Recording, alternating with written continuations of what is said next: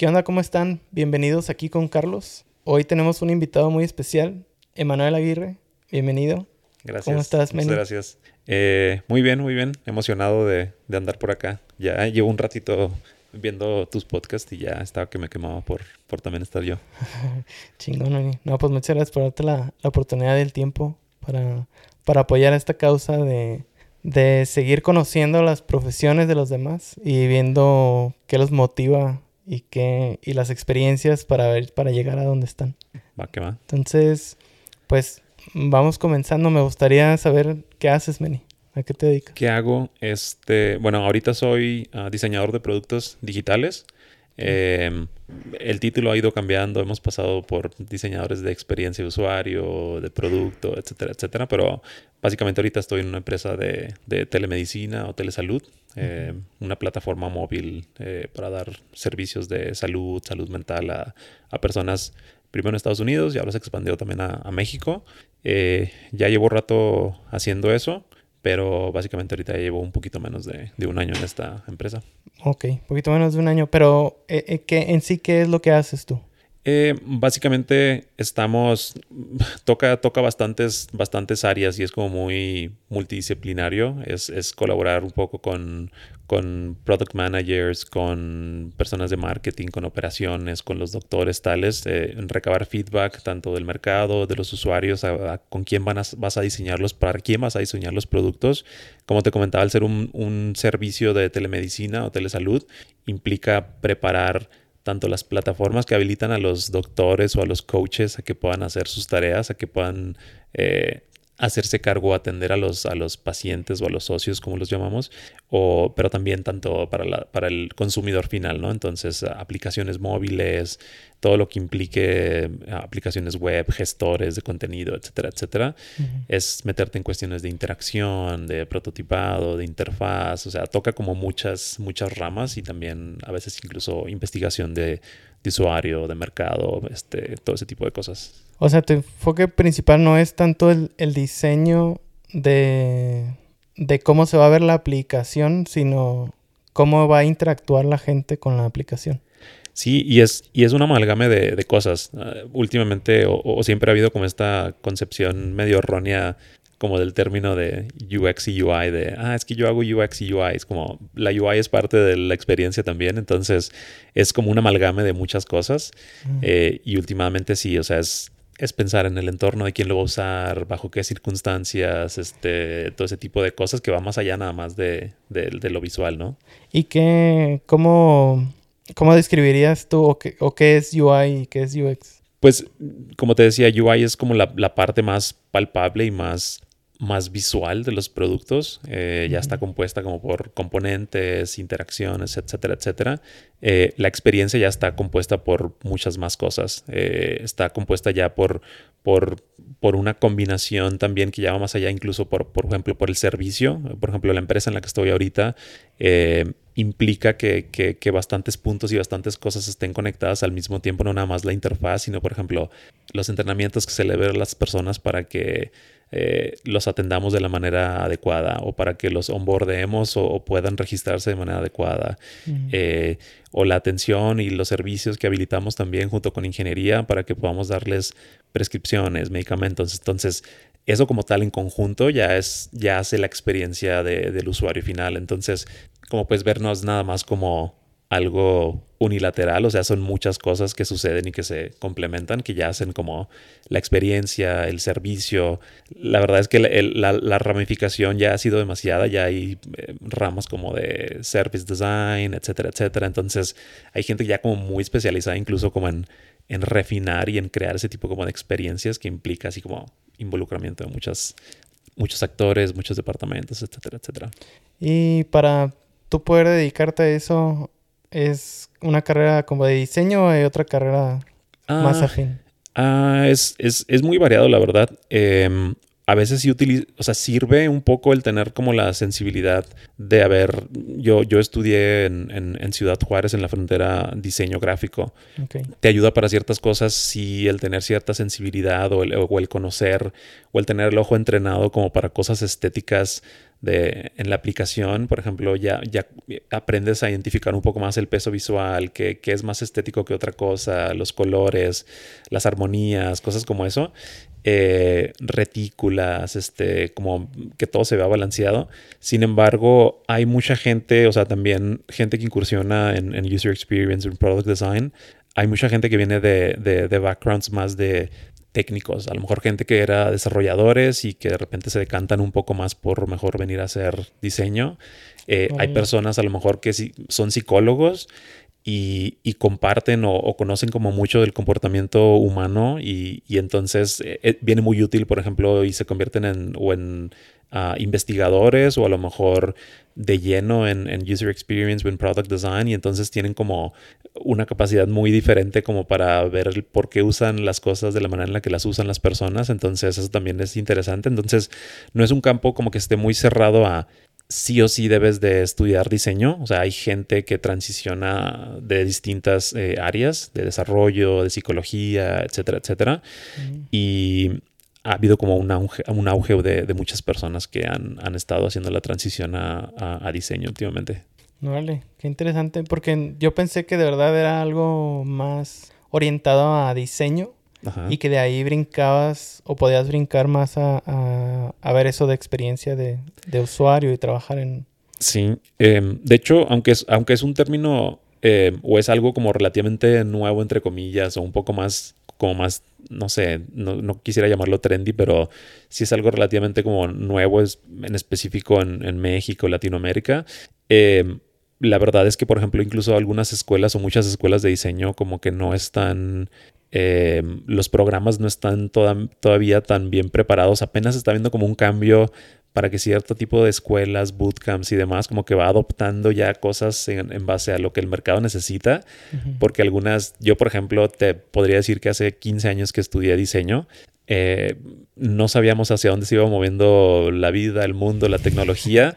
la web estaba todavía en pañales, estábamos como con la web 2.0 y estaba todo todavía así como en mira, esta aplicación ya te permite loguearte con Facebook. Y era como, wow, así, ¿qué es Facebook, no? Entonces, este, ha cambiado mucho las cosas y, apenas ahora ya los, los, los, bootcamps, las escuelas están como empezando a adoptar y a preparar a las personas ya en base a qué se necesita en el mercado versus lo que la gente usaba hace 30, 40 años. Eh, porque te digo, las, las escuelas te preparan como con una preparación muy tradicional de si estudias diseño, tienes que ilustrar y tienes que meterte en branding y hacer logos y demás. Entonces es como muy o medio rígido, pero ya depende de ti si te vas como yendo por otra dirección, que fue en mi caso cómo se fue dando eso, ¿no? O sea, desde que estaba en la escuela y que los programas eh, eran como muy impositivos de tienes que estudiar o hacer, usar macromedia flash y tú veías de repente a Steve Jobs que decía, no, pero ya es Macromedia Flash va de salida y da lugar a muchas cosas. Y era como, mm, si, si, este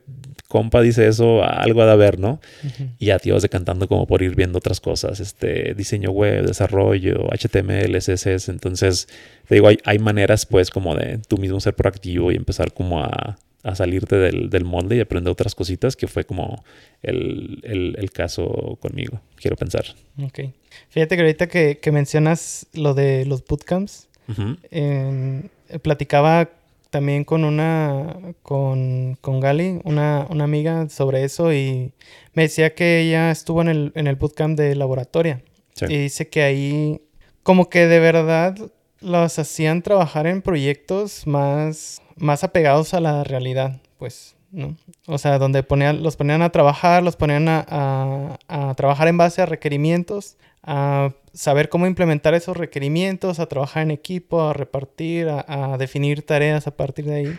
Y pues no sé, no me imagino cuánto ha avanzado la escuela, por ejemplo, desde que yo terminé la universidad, que me enseñaron cosas que, o sea, yo creo que ni el 10% de las cosas que me enseñaron ahí utilizo ahora. Y yo me imagino que si, o sea, que las personas que están ahorita estudiando están viendo cosas que, que obviamente yo uso en el día a día en mi trabajo, pero pues que en aquel momento ni por aquí me pasaba que estuvieran ahí. Me imagino que ahorita a lo mejor hay carreras que se están orientando más como a esto, ¿no? Sí, sí, sí. Y cada vez, como te decía, depende mucho del lugar, del tipo de escuela. Algunos tienen la posibilidad de sí mover un poco más sus, programas más rápido y adaptarse como a lo que hay fuera en el mercado. Algunos otros pasan, o sea, los procesos son tan tardados que a lo mejor para, si eres... Em, encargado o director de carrera de una escuela, este, a lo mejor puede tardar de 5 a 10 años a que pase todo el proceso de revisión otra vez de modificación de, esa como retícula o, esa, o ese programa educativo. Y de aquí a que te lo prueban, o sea, ya cambiaron las cosas infinitamente más. Entonces, sí, sí te, mentiría si te dijera que estoy familiarizado todavía, pero sí sé que se mueve como un poquito más, más lento. Pero hay algunas otras que ya hay, hay carreras. Cuando yo estaba terminando la mía, justo ya empezaba a saber algunas otras en el TEC de Monterrey de multimedia y esto y lo otro. Y yo decía, chin, o sea, de que ya no me tocó. Pero estuvo bien porque ya, ya había adoptado como un poquito más un, un approach como más autodidacta y de, ah, ok, pues yo me puse a rascarle en internet y vi esto. O yo me puse como a, aprender unas cositas y la verdad es que, o sea, el Internet, YouTube y todas esas herramientas son la mejor escuela del, mundo y eh, no hay nada que no puedas encontrar ahí este, que no te enseñen acá en una, escuela, ¿no? definitivamente. Fíjate que tengo amigos que me han preguntado cómo, bueno, pues yo soy desarrollador de software. Sí. Y tengo amigos que han querido incursionar en eso y me dicen, oye, pues ¿cómo puedo aprender?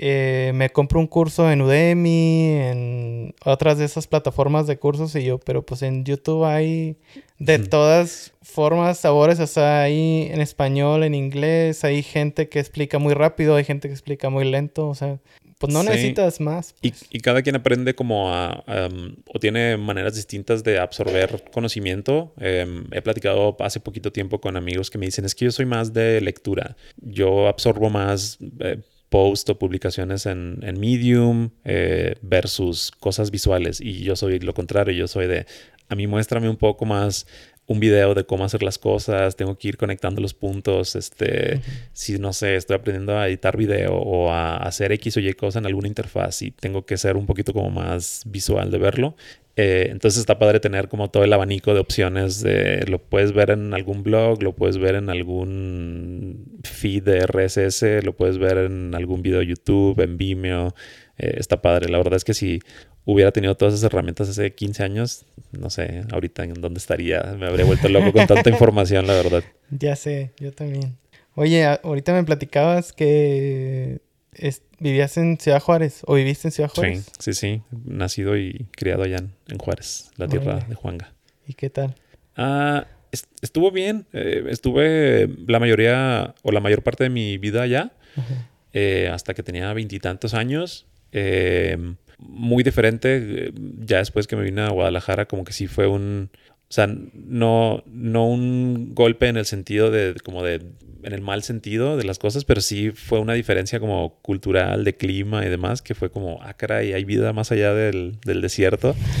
Eh, el, nacer y crecer en Juárez sí te hacía como volverte de alguna manera como muy resiliente a muchas cosas, muchas cosas que pasaban, muchas situaciones este, que veías.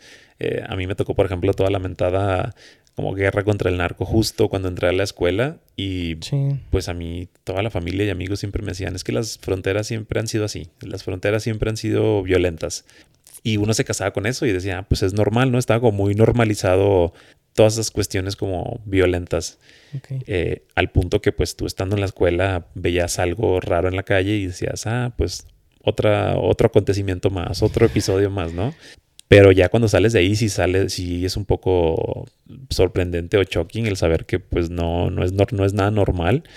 Y eventualmente esa fue una de las cosas que me orillaron también un poco a, salirme de Juárez. Eso en combinación con el clima que, está, está horrible, la verdad. Este, me, encanta Juárez y tiene una vibra muy, muy padre, tiene mucha onda. Eh, me gusta mucho ir. Antes de pandemia me aventaba mis tres o cuatro vueltas al año todavía. Pero, pero sí el clima también. ¿Mucho calor o, mucho frío? Todo. Este, tengo un amigo que de broma decía que, que no entendía por qué las personas primeramente se habían asentado ahí a vivir, que les había gustado, y otra era que habíamos hecho tantos años allá con, en un lugar donde el clima claramente nos estaba queriendo matar. O sea, el frío te quiere matar, el calor te quiere matar. Entonces era como, eh, tenía un punto, pues, tenía un punto porque estaba súper, súper caliente, cuarenta y tantos grados en, en, verano, primavera, eh, menos 10, menos 15 o más en, en invierno, entonces sí. se puede poner medio, medio fuerte. O sea, pero no era un clima como muy cambiante, sino que sí tenían sus temporadas de calor y la temporada de frío. Sí, sí están como muy marcadas ciertas temporadas. Em, sabías que el invierno de diciembre a febrero iba a ser como Game of Thrones, haz de cuenta. O sea, que súper frío. Ya nada más faltaban los caminantes blancos ahí que bajaran del norte. The winter is eh, coming. Sí, eh, y, y, el calor también. Sin embargo, entre esos inters, el clima podía ser súper cambiante y habían como hasta chistes locales de que en un día te podían caer las cuatro estaciones un día. O sea, es un desierto, entonces un día te puede caer lluvia y luego rayos, relámpagos y luego puede nevar en la tarde y es como súper raro. O sea, había días en los que era muy, muy extraño y este, pero está padre estar, haber crecido en, en Juaritos está padre y tiene como una diversidad cultural muy cañona por toda la gente que va y que se queda o que perseguía como el sueño americano y quería cruzar. Gente de Sudamérica, gente de centro sur de México también. Entonces, la verdad es que es una combinación de gente uh, muy interesante y, y, crecer con todo eso en primaria, secundaria, prepa, universidad, estaba padre eh, porque conocías gente de, de, todos lados de México. Este, eso, eso estaba padre. ¿Y a los cuántos años te, te viniste para Guadalajara? Me vine como a los 24 más o menos. ¿Y, y qué, o sea, qué te dio esa curiosidad de específicamente aquí Guadalajara? Sabes que yo estaba, estaba trabajando, había salido de la escuela, estaba trabajando en agencias de publicidad y yo traía la espinita ya de todo esto que te comentaba de yo sentía que la agencia, el diseño y demás como lo conocíamos así como muy análogo, muy impreso, como que ya iba un poco de salida, como que dije estudié esto, pero no necesariamente siento que para allá se esté moviendo todo. y, y, aparte en combinación estaba haciendo cosas que no me gustaban tanto. Eh, cuando trabajas en publicidad, de repente estás, hay muchas cosas muy remunerantes y muy padres, pero de repente hay otras no tanto como te tiene que tocar de repente hacer el trabajo sucio, trabajas o eventualmente te involucras en política o clientes así de tienes que trabajar tal campaña para tal senador o para tal candidato a senador. Entonces son cosas que ya como que te pegaban un poco en la ética y decías de que ah, me siento un poco sucio, ¿no? De estar haciendo esto. Y y entonces em, yo ya traía como la espinita de moverme como hacia algo más digital y ya me empezaba como a mover a interesar mucho. Siempre me gustó el diseño editorial mucho. De todas las ramas de diseño, branding, ilustración, etcétera, etcétera. Como que me gustaba mucho el editorial. Pero también sentía que el editorial iba de salida. Decía, las revistas yo creo que en 5 o 10 años como que ya no... Ahorita todavía existen, pero, pero me pregunto cuántas revistas hay en comparación con portales editoriales de noticias, etcétera, etcétera. Y, y entonces me empecé a involucrar más en diseño, diseño web, desarrollo, un poquito de front-end, así cuando andaba en pañales HTML, eh, no recuerdo, 4 y CSS 3, no recuerdo. y, y, me acuerdo que platiqué o tuve un, un, un cliente con el que trabajaba ahí en particular que yo le comenté como mi dilema existencial de, oye, me gustaría irme a otro lado y no sé qué. Eh, en ese inter había un amigo que él ya había empezado un negocio acá en Querétaro, que tenía una, una, agencia, pero él cubría la parte como técnica y de desarrollo, pero le faltaba como la parte de diseño. Entonces siempre me había dicho, yo freelanceaba con él y me decía, pues vente y o nos movemos como a un, a un punto medio, eh, porque pues también Querétaro a mí no me gusta tanto, entonces como que lo estaba considerando, pero nunca me animé. Y, y creo que como que lo que terminó de darme la patadita fue una vez que te comentaba, estaba con un cliente y le comenté todo eso y me preguntó, ¿cuántos años tienes? Y le dije, no, pues 24, veintitantos creo. No pasaba 25. Y me dijo, no, hombre, estás bien chavo. Él ya tenía como cuarenta y tantos en ese entonces. Em, y me dijo, estás bien chavo. Me dijo, ahorita, si te puedo dar consejo, dijo, aprovecha, hazlo, equivócate, emprende, eh, vete, si te va mal te regresas. Me dijo, estás bien chavo y y, me dijo, de grande, cuando estés grande como yo, te vas a arrepentir más de las cosas que, que no hiciste que de las que sí hiciste. Y como que me quedé así con la espinita y, y, a partir de ahí como que adopté eso cuando tengo que tomar una decisión así como grande. Eh, y, y, de repente les doy ese consejo a mis amigos que los veo como indecisos de algo, de oye, me hicieron una oferta nueva en un trabajo o me tengo que mover a tal lugar.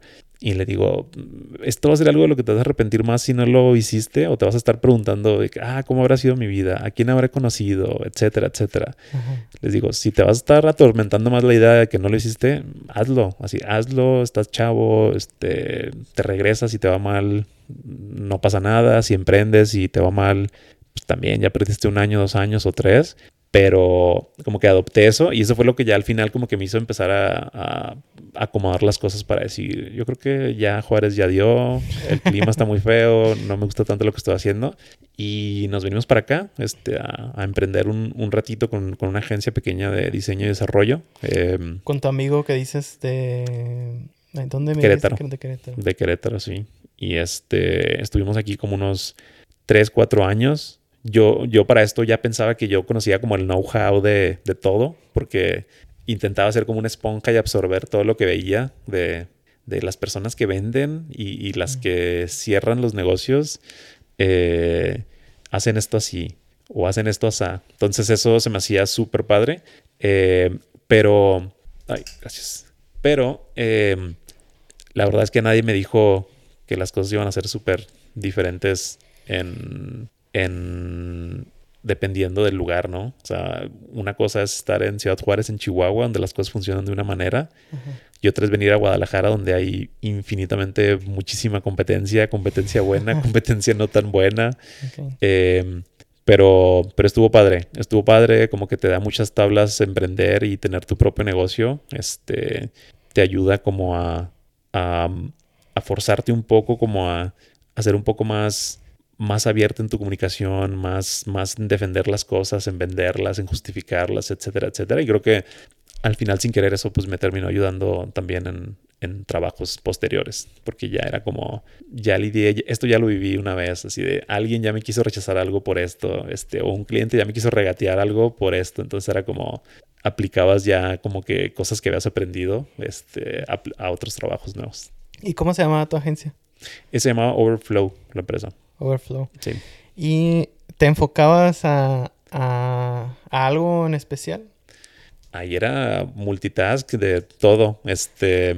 Pero más bien la publicidad que, que manejaban, ¿se enfocaban a algo en particular o era lo que llegara? casi siempre los, los categorizamos como en cuatro clases diferentes. Era. Había mucho trabajo y muchas empresas que estaban buscando portales, páginas y demás, que era como muy corporativo, como cosas más estáticas y más como para tener presencia en web. Habían otras que eran como claramente más comerciales, otras que eran como más turístico y culturales. Y el cuarto que era como política que no podíamos escapar. Siempre había algo, algo, alguien que por nunca invertimos como tanto en, publicidad y siempre había algo que por algún conocido, por posicionamiento orgánico o lo que fuera, siempre caía alguien de, oigan, andamos buscando quién rediseña el portal de tal cosa. Y era como, bueno, está bien. Este, pero eran ya más organismos gubernamentales y demás.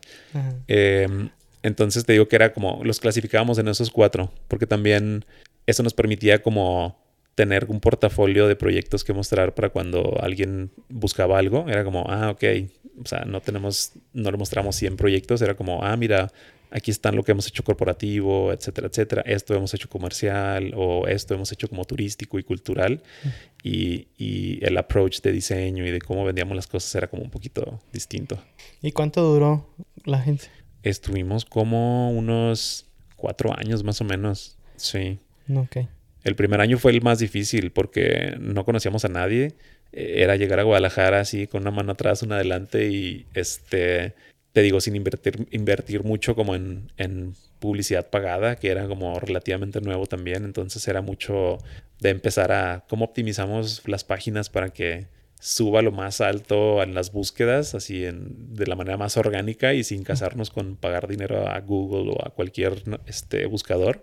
Y eventualmente yo creo que después del segundo año ya despegaron más las cosas y ya, ya habían personas y clientes que de repente ya nos recomendaban y era como, oye, tal persona o tales chavos nos sacaron la chamba, está chido, háblales. Pero era de todos modos como un poquito más tardado, ¿no? Porque no lo propiciamos tanto. La parte, la parte comercial o la parte como de las ventas, la verdad es algo que sí hasta la fecha, yo, mis respetos, o sea, es, es como el rol o el tipo como de soft skills que yo quisiera tener más, porque tengo amigos o personas que, que, que, que, son o que se dedican a eso, partes como comerciales o de ventas, y yo digo, o sea, esas personas pueden hacer lo que quieran en la vida, o sea... Vender lo que sea. Lo que sea, se le venden una Biblia al diablo, así que te lo juro porque em, es algo que a veces luego algunos de nosotros no tenemos como esa, ese, ese skill de, de vender, de justificar, de ser como súper... Uh, no sé, como llevadero y súper así natural. Y, y, sí estoy convencido en que la verdad para, para hacer funcionar un negocio, esa parte es así de que muy, muy, muy, muy, muy esencial. Oye, y ya, este, hablando un poquito más de en el área como más personal, ¿cómo fue tu transición de, o sea, sé que tomaste la decisión de venirte de Hollis para acá para poner tu agencia y que te hiciste tu, te asociaste con, con tu amigo. Sí. Pero ¿Cómo fue para ti esa transición de dejo mi, mi, casa, mi hogar, mi familia que estaba en Juárez y me vengo a una ciudad donde pues no conozco, tienen otras formas de ser, no sé, sin, sin una casa, sin un, a lo mejor no tenías como que un trabajo fijo porque, eh, o sea, trabajabas para, o sea, tenías tu agencia. O sea, ¿cómo fue eso para ti? Sabes que creo que hubo algunas cositas que lo hizo un poquito más fácil yo cuando dejé Juárez ya no vivía con mi familia. Mi familia ya hacía 3, 4 años que mm, habían jubilado a mi papá y se había ido a un poquito más al sur de Chihuahua. Eh, se llama Parral. Viven ahí todavía. Entonces ya había como, ya era como medianamente independiente porque trabajaba, sacaba cositas y demás. Entonces ya estaba como acostumbrado a estar solo. Eh, pero sí, de todos modos, sí fue como dejar todo lo que tenía, porque fue de vender carro, vender esto, vender lo otro, etcétera, etcétera. Me traje el perro en su momento, de que tenía un perro gigante, me lo traje para acá. Este, conseguir casa, casi casi llegué a ciegas. Este, un par de amigos por ahí nos, nos, nos habilitaron a unos roomies y a mí una casa que por pura casualidad terminó estando céntrica o muy bien ubicada en Guadalajara. Este, ahora que lo pienso, pudo haber salido súper caótico eso, a lo mejor bien lejos. Pero eh, te digo, los primeros meses fueron, o sea, fue una combinación, o sea, no fue tan difícil, siento que fue un poquito más, más, más dulce que agrio porque el clima... O sea, súper delicioso Guadalajara. Llegamos en febrero, marzo, que estaba súper rico. O sea, veníamos allá de menos 10 grados y fue así como, ¿qué onda acá? O sea, ¿por qué está tan rico el clima? Y luego junio, clima rico. Y luego septiembre, clima rico. Entonces, el clima, todo ese tipo de cosas lo hizo súper fácil. Eh, la cuestión de lo del negocio o la presión así como por hacer que las cosas funcionaran, pues sí le agregaba como un poquito de estrés. Entonces, como te decía, el primer año fue difícil. Eh, de repente la comida también sacaba de onda. Pero lo que ayudaba mucho también es que hubo como una ola de gente que emigrado se venía mucho para, para Guadalajara. Entonces habían grupos como de 10, 12 personas que todos eran de, oye, un amigo que salió de la universidad hace un año y se vino para acá y conoce a otros tres y conoce a otros dos y, y de repente había como un grupito de gente que era de que cada semana carne asada o, nos juntábamos. Entonces como que la transición fue muy, muy fácil, la verdad. Este, no, no fue tan difícil como pensarías y, y, el hecho de haber estado en Juárez ya viviendo solo como que también lo hizo, lo hizo fácil. O sea, no es como que haya dejado a mi familia nuclear o algo por el estilo. O sea, ya, o sea, pasé de estar solo en un lugar a estar solo en otro, entonces como que no fue tan, tan difícil. ¿Y así era tu mentalidad cuando tomaste la decisión y, ejecutaste ese plan de venirte para acá? O sea, traías en mente, o sea, nunca pensaste en esa como, eh, en, en, pasar como adversidades a la hora de estarte acomodando acá, así.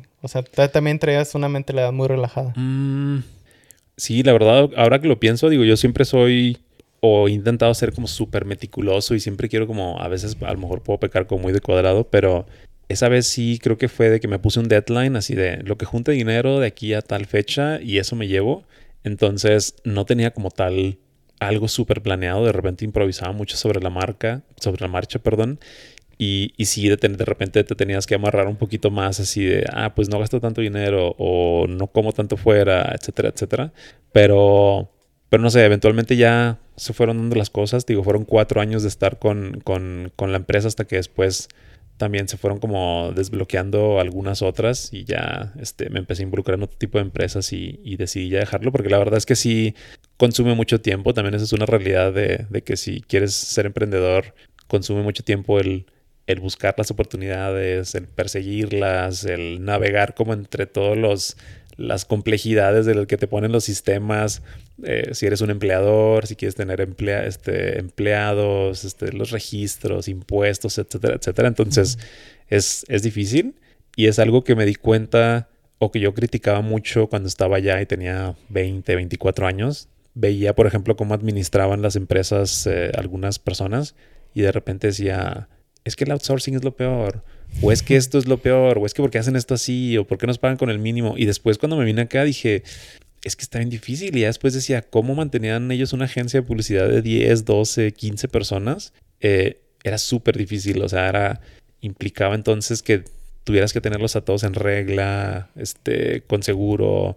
El empleado nunca tiene nada, ninguna garantía, o sea, protegen mucho al empleado, pero el empleador pues en realidad no tienes tú nada, o sea, no estás ni asegurado, etcétera, etcétera. Entonces sí, después como que fue abrir un poco los ojos a decir, ah, ok, o sea, ya entiendo más cosas, o sea, ya entiendo el por qué ciertos emprendedores hacen lo que hacen, o sea, tienen que recaer en ciertas prácticas como para decir, uy, a lo mejor outsourceo a los empleados mejor y aseguro pues tener, tener la posibilidad de darle empleo a 10, 15 personas versus tener a dos, tres contratados que me va a salir súper carísimo, ¿no? Entonces, eh, ese tipo de cosas no estaba tan consciente hasta que ya me vine acá y empecé a hacer cosas y, ahora tienes que hacer esto y ahora tienes que hacer lo otro y, e impuestos y contratación, dinero, dinero, dinero. Entonces, ese tipo de cosas que como que te abre los ojos ya el, aventarte a, emprender en algo. Y, y, eso fue en parte lo que te hizo decir, bueno, pues dejamos la, la agencia y hacemos otra cosa. Sí, creo que ya al, al cabo de los 3, 4 años la verdad es que el, el, intentar como estar en todo y como que también los altibajos de que había un mes que te puede ir súper bien y hay otro mes que te va, un poco peor, etcétera, etcétera. Como que la estabilidad era algo que no me, la desestabilidad más bien, inestabilidad era algo que no me, no me gustaba y, y eventualmente digo que se me dio la oportunidad de, de entrar a, a, una empresa ya de tecnología, Wiseline, y, y fue ahí que entonces dije, estaría padre enfocarme otra vez en lo que empecé haciendo, o sea, en diseñar, en empezar como a aprender o seguir desarrollando skills o conocimientos, porque sentía un poco que ya estaba como estancado por querer sacar prospección, por vender, por cotizar, por corretear pagos, etcétera, etcétera, y ya se había convertido en algo como más administrativo. Eh, y cuatro años de eso como que ya era muy, era muy cansado. Digo, no digo que a lo mejor a futuro no lo haga, quizá eh, o sea, estaría padre, no necesariamente algo de ese giro, a lo mejor algo diferente, pero, pero sí, sí es, pesadito. Entonces, eventualmente esa combinación de cosas por cuatro años, como que eh, dije, uy, está, está difícil y, eventualmente mejor opté por enfocarme ya en, otra vez puro, puro diseño. Ay, qué chido. Entonces, entraste a trabajar a Wiseline, que es una empresa de tecnología.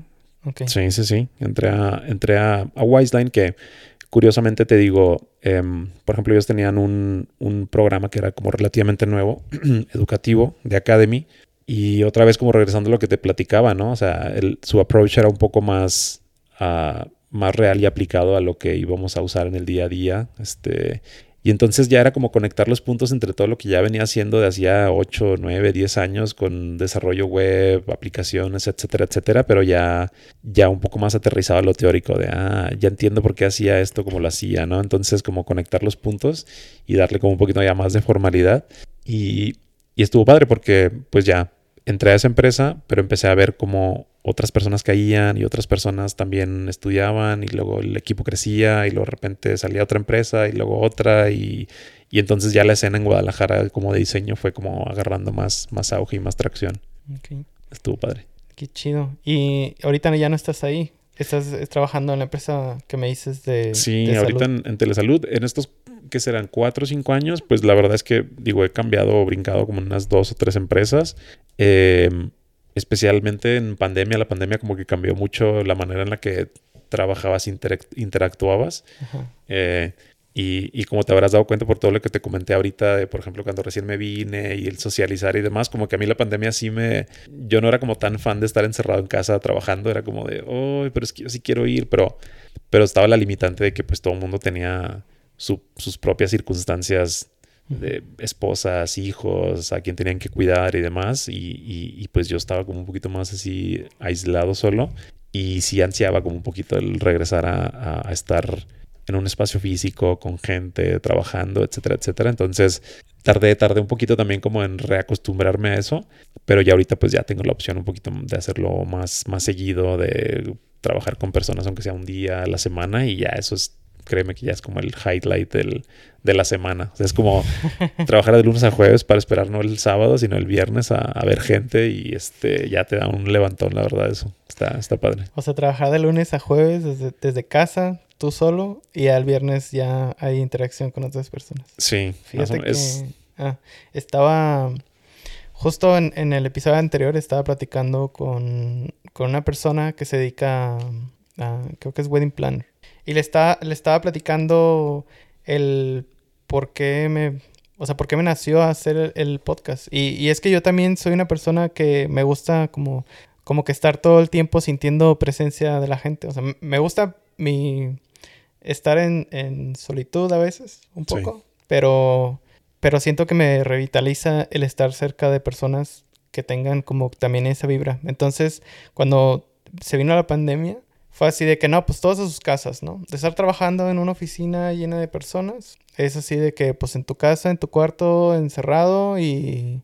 O sea, sigues interactuando porque pues haces videollamada con la gente, o Zoom o estas tecnologías que pues de alguna u otra forma te acercan, pero fue totalmente otra experiencia, porque a la hora de que ya es, eh, digamos que se, se pudo volver a tener esa interacción con la gente, había un sentimiento como extraño de de, o sea, hay gente real.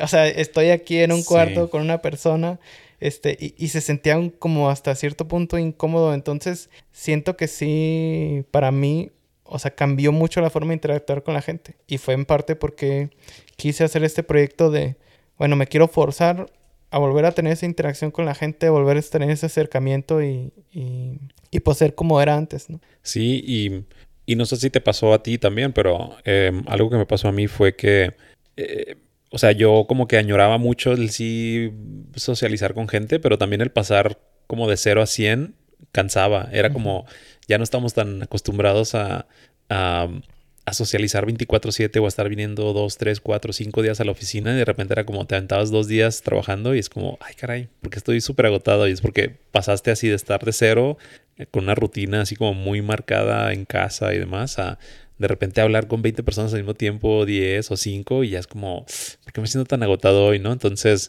yo creo que sí va a tomar como rato otra vez como retomar eso, pero, pero la verdad yo sí prefiero eso. Este, la posibilidad o lo que te habilita a hacer es muchísimo más. O sea, yo creo que en 10, 30 minutos de platicar con alguien así súper informal en un pasillo, o sea, ya te deja más que estar ahí 5 horas eh, intentando como forzar conversaciones con, con, con, personas y demás. No sé, es como mucho más natural y así sean cosas súper simples, así de, oye, me pasó tal cosa, o noté tal cosa en la calle, o fui a ver tal película, o lo que sea, como que ya te dispara otras conversaciones así eh, en, la mente. Entonces, eh, sí, la verdad, yo soy también team socializar, así que si, si me quieres invitar después para forzarte a platicar más, adelante. adelante.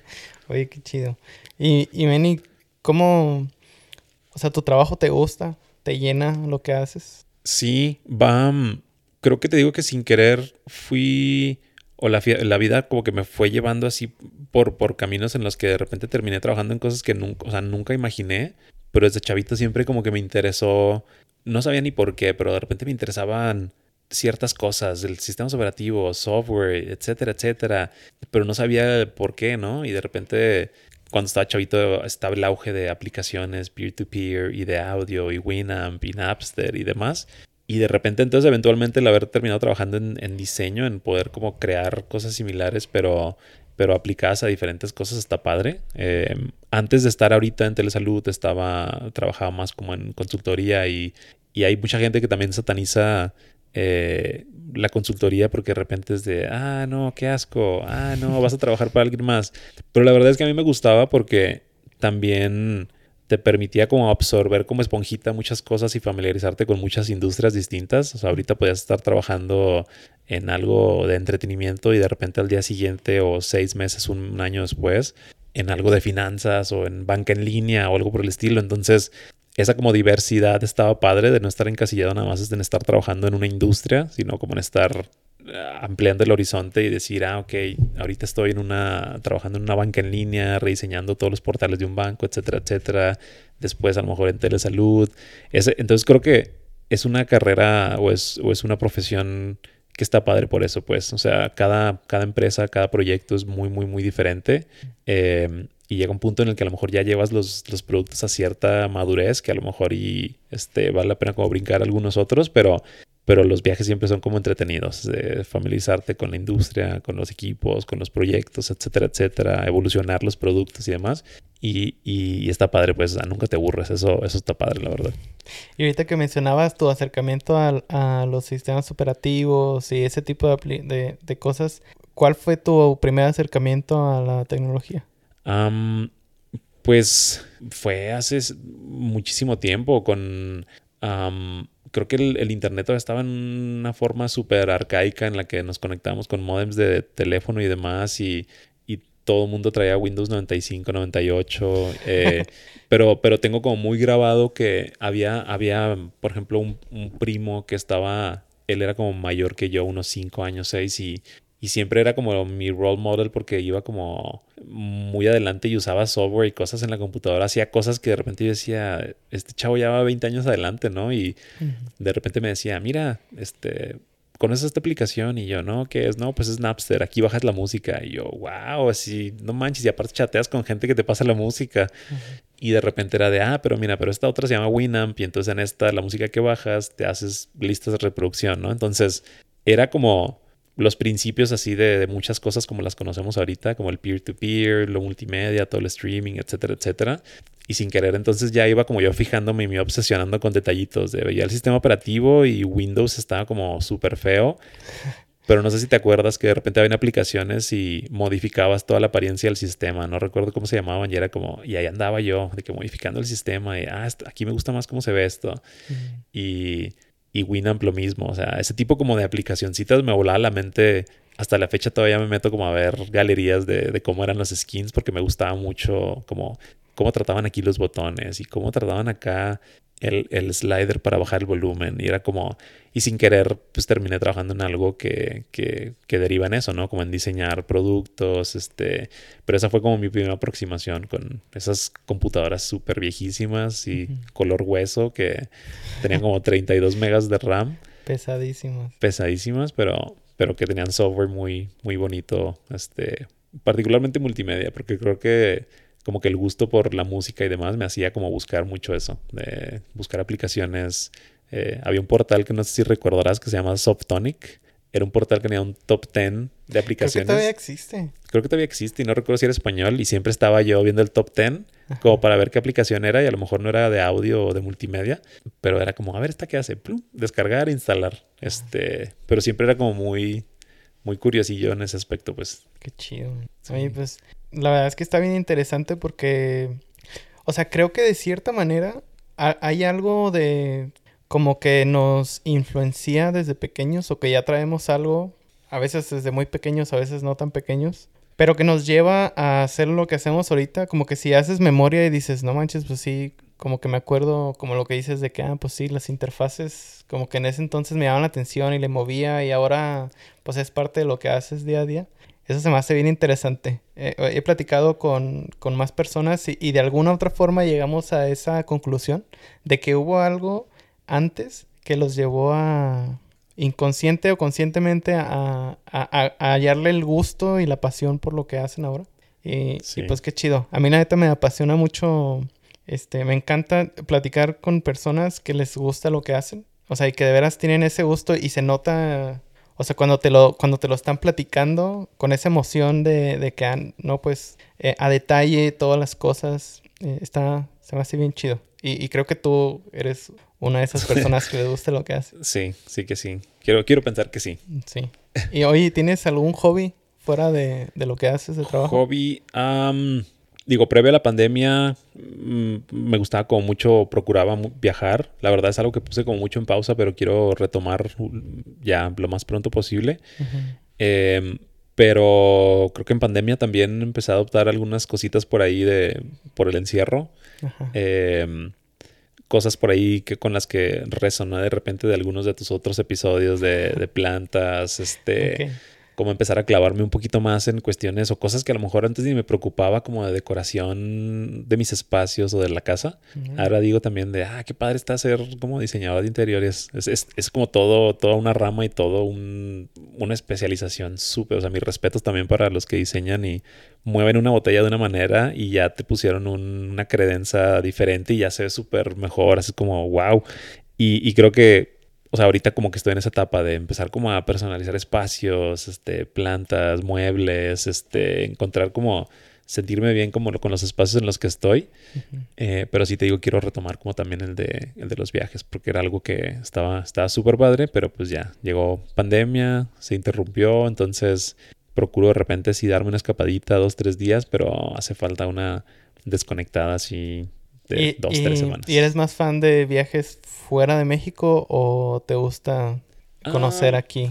A, donde sea, la verdad. Em, algo, algo sí nada más, y, creo que de nuevo regresando como a la parte de la socializada, nada más algo que sí que me di cuenta en uno de esos que me aventé solo completamente, fue que sí disfruto como un poquito más la compañía, o sea, viajar como acompañado versus solo. Hay gente que le encanta viajar solo, la verdad, y mis respetos también para ellos, pero eh, sí, este, algo que disfruto es sí, a lo mejor hacer, ya sea con pareja o con amigos, pero la verdad es que solo sí, mis respetos. O sea, está padre porque conoces mucha gente y te forza como a también socializar.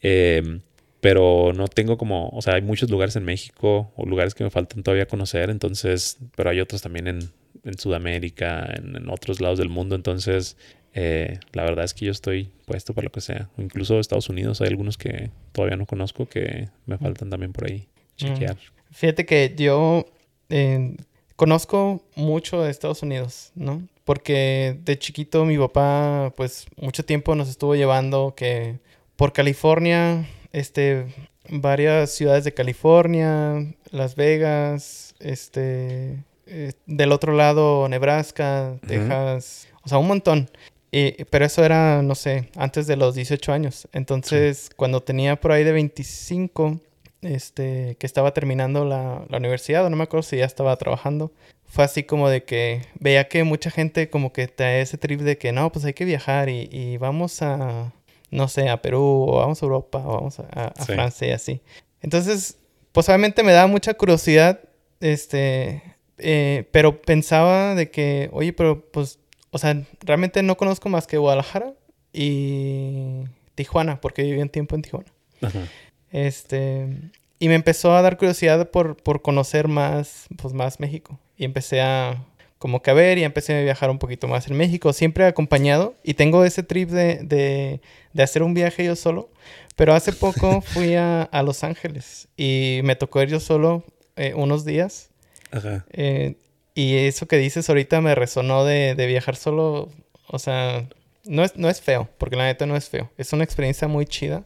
Pero estar así, tú en solitud y, tener ese viaje, como que tienes mucho tiempo de estar como que viendo en, retrospectiva, este, o desde otro punto tu vida y decir, a ver, como que qué estoy haciendo, este, o, o, no sé, a mí me pasó mucho de que hubo, hubo ratos en los que me daba como cierta nostalgia de, de que, bueno, pues extraño compañía, pero como por qué, ¿no? O sea, eh, ¿de qué forma extraño esa compañía? Y pues estoy yo aquí solo, pues disfruto eso de estar solo. Me acuerdo que tenía una amiga que le gustaba ir sola al cine. Ah, sí. Este, y no me acuerdo, yo creo que tenía como unos 20 años yo. Y en ese entonces yo decía, qué triste ir solo al cine. no tienes amigos o no te gusta la gente. Y me decía, no, pues, pues está rico ir, ir al cine tú solo, ¿no? Y ahora lo, lo pienso y digo, pues la neta es que sí. O sea, sí es rico de repente decir, ay, güey, yo quiero ir solo a ver una película que a lo mejor a nadie más le gusta ir a, como que a llevar a alguien a fuerzas a verla, pues, pues voy, me voy solo y me compro mis palomitas y estoy ahí este, conmigo mismo. Fíjate que ya, ya he visto también varias personas que, que piensan igual. También una amiga, yo también solía como criticarla mucho de, estás loca, ¿cómo que vas al cine sola? Pero, no sé, todavía no le he dado, todavía no le he dado como la prueba a, eso, pero también hay de tener ahí algo de sabrosura. De repente ir a ver una película que, como decías, a nadie le guste y que tú te, te la puedas aventar sin problemas. Sin embargo, lo de los viajes sí, te digo, lo probé y como que dije, lo podría hacer otra vez, pero no soy fan. Voy a procurar mejor que los próximos viajes, como que cuadrarlos o con amigos o con alguien y, y, este, no estar solo. Sobre todo porque a lo mejor como son viajes más largos y demás, como que de repente luego si hay algo que sale medio adverso. Por ejemplo, esta última vez o el último viaje largo que hice, pues me tocó estar atorado, casi nos dejaban encerrados por, por, por el COVID o por la pandemia lejos de México y... Y, o sea, hizo más fácil el estar con un par de amigos. Eh, buscando vuelos de regreso, eh, estresados, pero, pero con alguien. Entonces era haber pasado eso, pero solo yo creo que me habría arrancado así el cabello. Eh, entonces, digo, tiene sus, sus pros y sus, sus cons. Em, pero sí, yo soy team, team viaje acompañado, la verdad. Ah, está bien. Está bien, Manny. Pues, pues yo creo que pues ya nos acercamos al, al final del, del, capítulo. La neta que sí estuvieron chidas los, los temas que, que, tocamos, muy interesantes. Sí, que sí. Pues Meni, ¿cómo te gustaría cerrar el capítulo? No, pues nada, digo, nada más agradeciéndote el, el espacio. Siento que está, está padre y es así como medio catártico de repente platicar de cosas que a lo mejor traes en la cabeza, pero como que nunca se dan a menos que estés como en el contexto indicado, a menos que estés como en una carnita asada o con un amigo o con una cervecita. Y siento que este tipo de espacios está padre para eso, como que te hace de repente desenterrar cosas que traías por ahí. es como, ah, es, un ejercicio padre, entonces este, voy a seguir por ahí siguiéndote la, la pista para familiarizarme con, con, con, eso, pero de otras personas. Y este, pues nada, este, gracias por, por el tiempo también. Un chingón, Mini. Pues eso que decías de, de que te llaman la atención la, el diseño de interiores, yo creo que próximamente tendremos a alguien. Uf, que va que va. Seguro. Va a estar ahí pendiente. Va, pues muchas gracias, Meni. Eso es todo. Muchas gracias. Muchas gracias a todos. Nos vemos. Va. Bye.